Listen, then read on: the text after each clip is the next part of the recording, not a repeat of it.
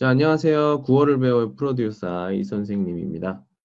자, 오늘은 8부의 마지막 성격, 성격입니다. 예, 같이 승찬이 뭐라고 했어요? 그 비빔, 비빔국수? 이렇게 얘기를 해야 되나요? 비빔국수를 같이 먹게 됐는데, 음, 나중에 예진이 딱 들어오면서 소개팅 얘기를 했던 것 같아요. 그죠?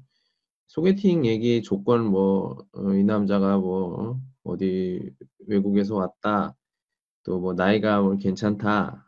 상관없다. 그러면서 이 성격 얘기를 했어요. 예. 썬, 센 여자도 괜찮대. 이렇게 얘기하면서 예진이 발끈했어요. 화가 났습니다. 그러면서 승찬에게, 야, 네가 봤을 때 내가 센 여자니? 세니? 이렇게 물어봤어요. 그때 승찬이 대답을 합니다. 그 세다. 진짜야? 승찬아, 내가 쎄? 전혀 안 쓰십니다. 오히려 그 반대십니다. 전혀 안 쓰십니다. 오히려 그 반대십니다. 전혀 안 쓰십니다. 오히려 그 반대십니다. 자, 인상 깊은 대사 보도록 하겠습니다. 전혀 안 쓰십니다. 전혀 안 쓰십니다. 자, 전혀. 전혀 뭐예요? 우리가 보통 주요 내가 비오시 포딩, 포딩더, 호면 뒤쪽에 포딩 더, 그리고 완全도 있어, 완전. 예. 굉장히 그 강조하는 거죠. 안 세십니다. 안 세다, 세다. 세다, 여기.